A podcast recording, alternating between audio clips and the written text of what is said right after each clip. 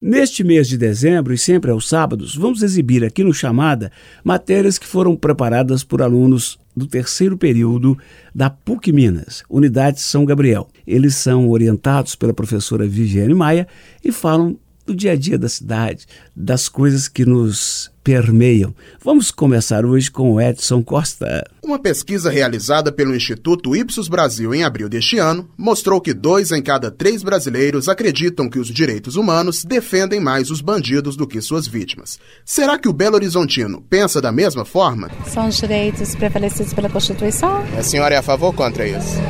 A favor de direitos humanos? Sou direitos humanos para pessoas humanas, com certeza. O que você acha da afirmação de que os direitos humanos defendem mais os bandidos do que as vítimas? Eu acho que, pelo que eu vi, defende mais o direito dos bandidos. Mas o bandido é humano.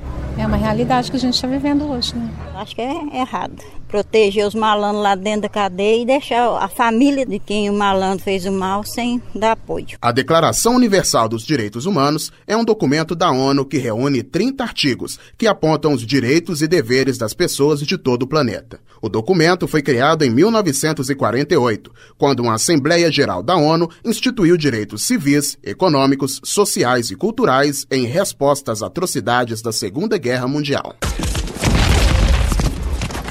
Segundo o doutor em Direitos Humanos e professor da PUC Minas, Robson Sávio, um país democrático não consegue se sustentar sem os direitos humanos. As democracias, elas se sustentam, entre outros uh, pressupostos, na questão da garantia dos direitos para todas as pessoas. É importante que as pessoas entendam que cada um, na sua condição de ser humano, na sua etnia, na sua orientação sexual, na sua opção religiosa, ela só consegue se sustentar na sociedade porque tem os seus direitos garantidos. Esses são os direitos humanos. A pesquisa do Instituto Ipsos revelou ainda que 21% dos brasileiros são contrários aos direitos humanos. Para o professor, há um desconhecimento sobre o papel desses direitos. Portanto, é preciso que as pessoas entendam que os direitos humanos defendem a pessoa em quaisquer situações na situação de miséria, na situação de pobreza, numa situação de detenção, numa situação de vulnerabilidade e de fragilidade. Porque eles é que garantem a dignidade do ser humano, independentemente da sua condição. Para o deputado estadual Cristiano Silveira, do PT, presidente da Comissão de Direitos Humanos da Assembleia Legislativa de Minas Gerais,